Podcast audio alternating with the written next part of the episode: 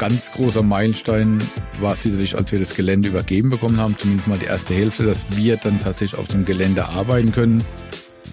Also ganz besonders freue ich mich tatsächlich auf die ersten beiden Tage, wenn wir das Haifa Symphonieorchester hier haben. Michael Schnellbach ist Geschäftsführer der Mannheimer Bundesgartenschau 2023 und man muss nicht allzu tief in der Materie stecken, um zu wissen, das ist ein Höllenjob. Von Herrn Schnellbach möchte ich natürlich wissen, wie er überhaupt zu diesem Job gekommen ist und wie Mannheim sich während und nach der Buga präsentieren soll. Herzlich willkommen bei Mensch Mannheim, dem Interview-Podcast des Mannheimer Morgen. Und ich bin Carsten Kammholz. Seit bald drei Jahren mache ich ja diesen Podcast und seit Anfang an steht Michael Schnellbach auf meiner Liste der absoluten Wunschgesprächspartner, aber wir wollten für diese Aufnahme das perfekte Timing finden und ich glaube, jetzt haben wir es. Es sind nur noch ganz wenige Tage bis zum Start der Bundesgartenschau. Welches Gefühl dominiert denn momentan bei Ihnen, Herr Schnellbach? Zunächst mal hallo.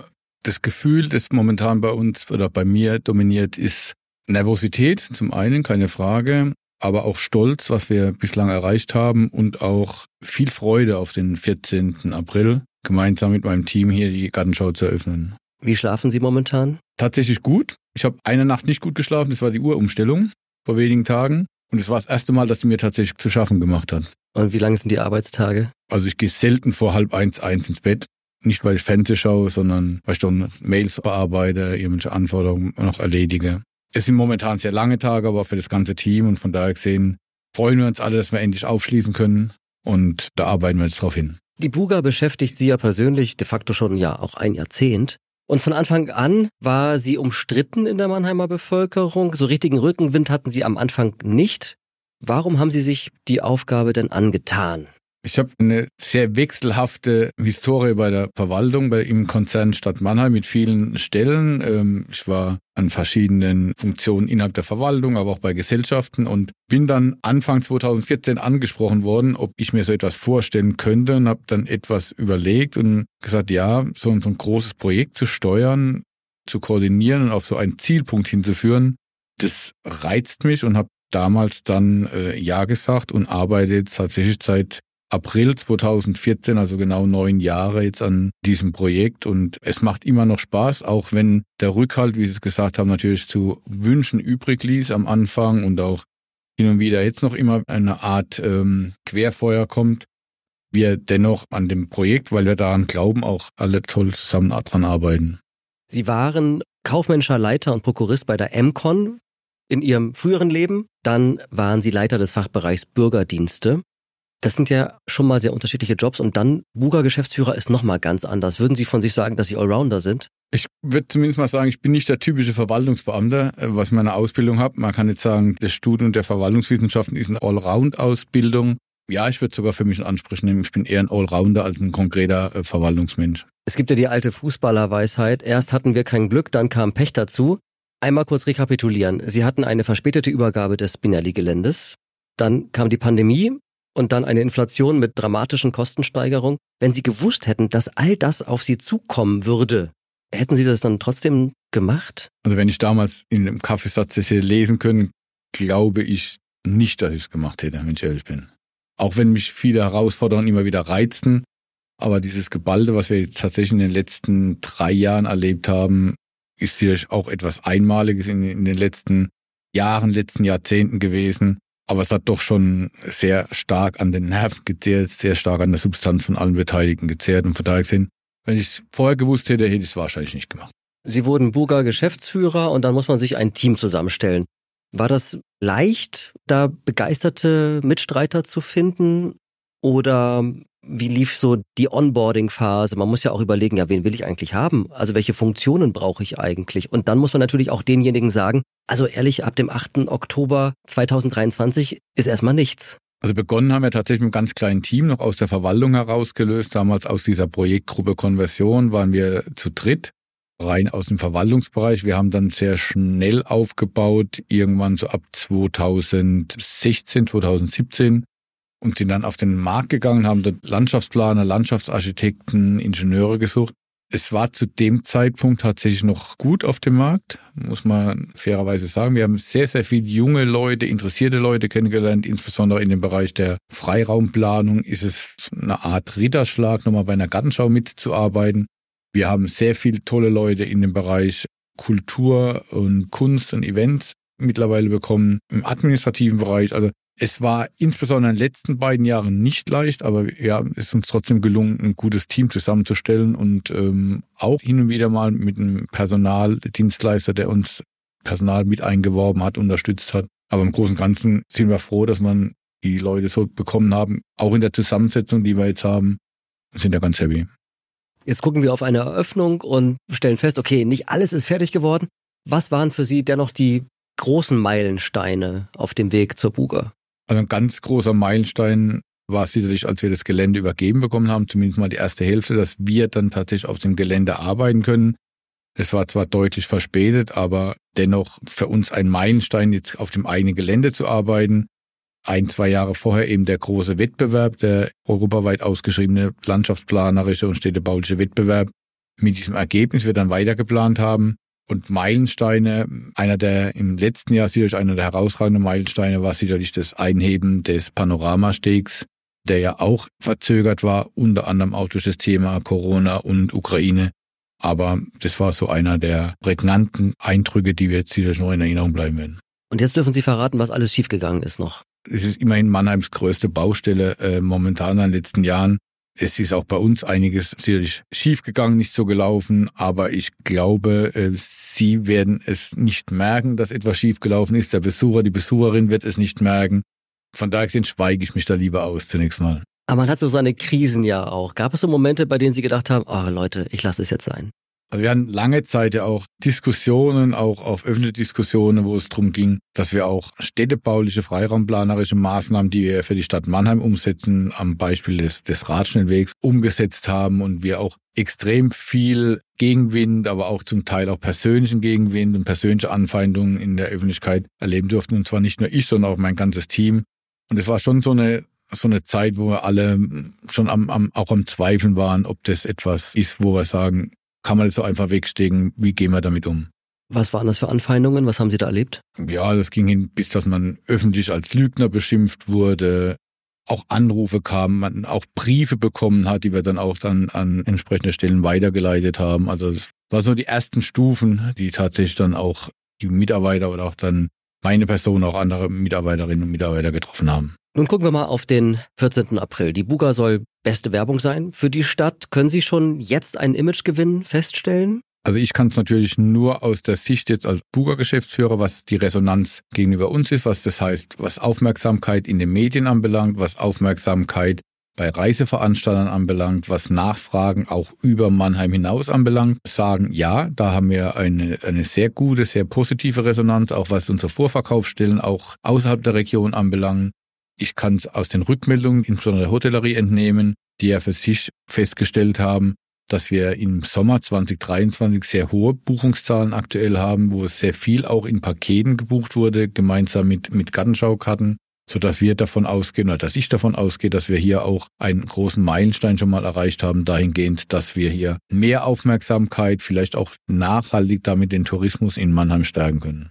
Was sollen am besten die Besucherinnen und Besucher sagen, wenn sie Mannheim wieder verlassen haben? Dass Mannheim und die Region eine Reise wert ist. Was sollen die Mannheimer sagen, wenn sie die Buga verlassen haben? Dass sie stolz sind, dass sie Teil dieser Gartenschau sind. Und was sagen Sie jetzt nochmal denjenigen, die immer noch nerven und sagen, oh, ihr seid ja gar nicht so nachhaltig, wie ihr behauptet, ihr seid ja gar nicht fertig geworden, also die klassischen Nörgelthemen? Also zum einen muss man als ein Projekt zeigen, das zu 100 Prozent fertig geworden ist, zu 100 Prozent zeitgerecht ist. Von daher gesehen wird es da nicht allzu viel Musterbeispiele geben, die man da einem vorhalten kann. Zum anderen ist natürlich so, dass wir ähm, für uns diesen Anspruch genommen haben, was das Thema Nachhaltigkeit anbelangt. Auch da nach unserem Gefühl, nach unserem Eindruck, nach unseren Werten und auch, das hat er jetzt auch erstens zumindest was das Konzept anbelangt, auch unsere EMAS-Zertifizierung bestätigt, die ja jetzt im Laufe des Jahres nochmal evaluiert wird und wir auch da davon ausgehen, dass es bestätigt wird, so dass wir dann eher am Ende des Tages dann gerne die noch Zweifler auch mit den Ergebnissen dann überzeugen werden. Ein Schwerpunkt ist natürlich Natur, klar, sonst wäre es keine Bundesgartenschau, aber Kultur ist ein ganz wichtiger Schwerpunkt dieser Bundesgartenschau. Welche Highlights sehen Sie da, auf welche freuen Sie sich da persönlich? Also ganz besonders freue ich mich tatsächlich auf die ersten beiden Tage, wenn wir das Haifa Symphonieorchester hier haben, wo zwei Künstler aus Mannheim gemeinsam eben mit dem Haifa Orchester ein Konzert geben, das aus drei großen Blöcken besteht und 14 Einzelstücken die alle auch sich mit dem Thema, unseren Leitthemen beschäftigen und allein diese Wirkung eines solchen Orchesters hier in Mannheim zu haben, was auch nochmal das Thema Völkerverständigung und Städtepartnerschaften anbelangt, ein ganz großer Highlight. Dann natürlich, ein Lied kann eine Brücke sein, die Hommage an, an Joy Fleming über unser Musical. Und es gibt noch viele, viele kleine Highlights, aber das sind, glaube ich, so die beiden großen, die mich jetzt ganz besonders inspirieren für die nächsten 180 Tage. Wahrscheinlich werden Sie ganz viel Seilbahn fahren. Da ich ja auch für den Stadtpark Gesellschafter bin und der Luisenpark ja Teil der Bundesgartenschau ist, werde ich auch immer wieder dort meinen Aufenthalt haben, in den dortigen Verwaltungsbereichen, sodass ich dann als Wegstrecke natürlich immer die Seilbahn wählen werde. Wo ist denn Ihr Büro nach dem Ende der Buga? Wo werden Sie am 9. Oktober arbeiten? Also sicherlich noch auf Spinelli, aber ich habe auch dann ein Büro im Stadtpark, weil zum einen geht es natürlich darum, die Bundesgartenschau abzuwickeln in Form der Gesellschaft, den Rückbau zu projektieren und weiterzumachen zu übergeben an die Stadt.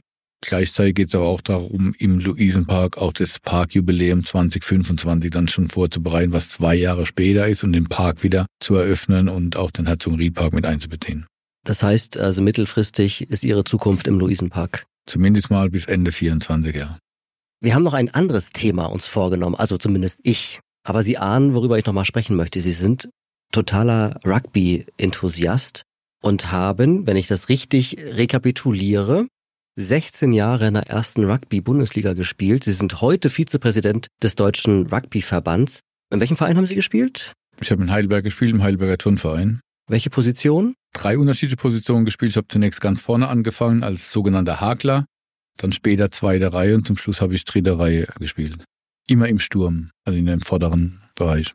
Was war Ihr größter sportlicher Erfolg? Vize-Pokalsieger und Vize-Deutscher Meister und Studentennationalmannschaft zu spielen. Ihre schwerste Verletzung? Bänderriss, Nasenbrüche. Also es hat sich in Grenzen gehalten bei mir. Ach so, das ist Standard, dass man sich die Nase ab und zu bricht? Meistens, ja. Haben Sie manche Eigenschaften dieses Sports auf Ihr Berufsleben übertragen? Absolut. Das ist für mich auch ein Thema, wo ich gerade vor wenigen Tagen mit Mitarbeitern zusammensaß und gesagt habe, das mag jetzt auf meine Rugby-Vergangenheit zurückzuführen sein, ist natürlich zum einen das Thema, dass wir hier als Team arbeiten. Im Rugby können sie als Einzelner nichts erreichen. Sie sind dann immer ein Team von sieben oder 15 Spielern und nur im Team gelingt es. Es ist der faire Umgang miteinander. Also auch wenn man ein Spiel spielt, ob das jetzt ein Endspiel ist oder ob das ein Länderspiel ist, sie sitzen hinterher mit ihrem Gegenüber zusammen und trinken irgendwo noch ein Bier oder essen gemeinsam. Und was vor allen Dingen auch noch ein Thema ist, ist der Respekt, der respektvolle Umgang miteinander und voreinander, den Respekt zu haben.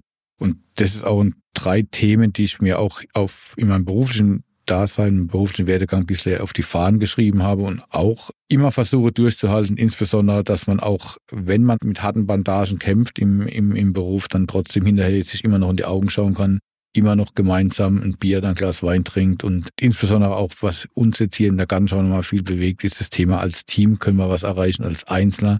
Ein toller Planer, ein toller Projektleiter allein nützt mir nichts. Wir müssen als Team hier auftreten, um die PS bis zum 14. April auf den Boden zu bringen.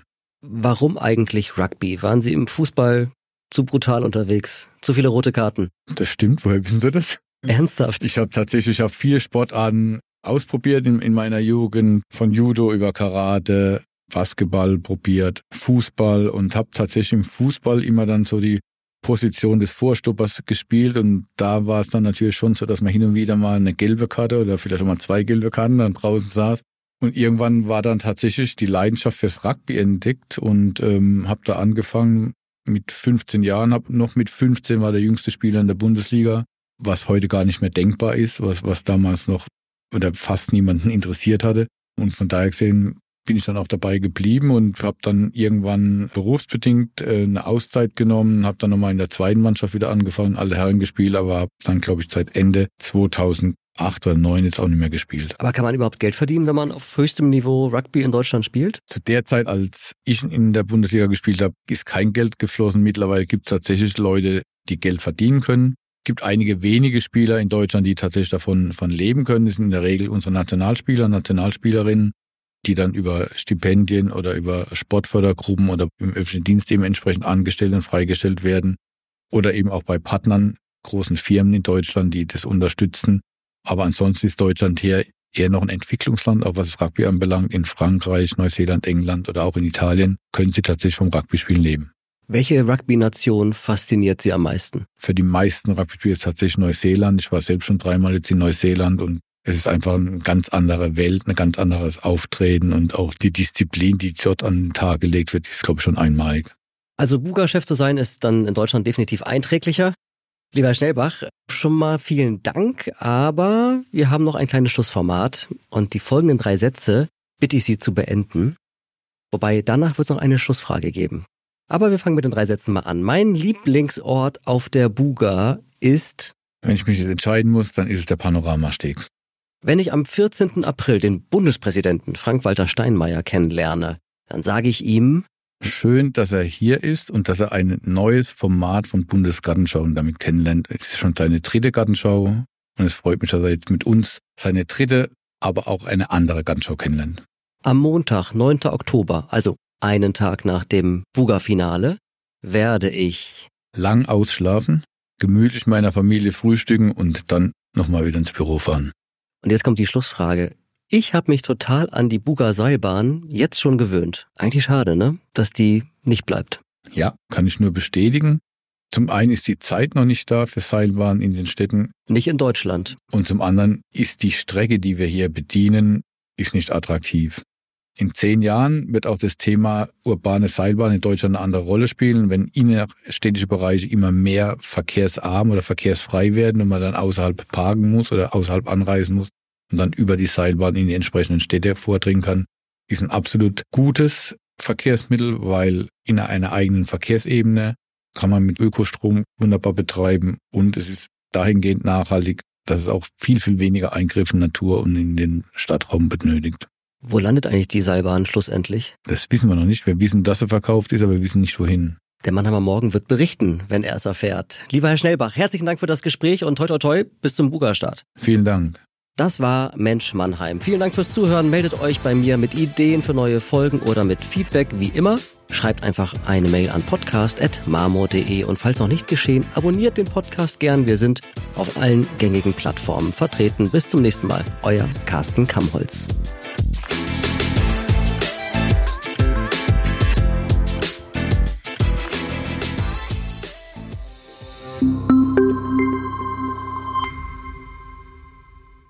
Ein Podcast des Mannheimer Morgen.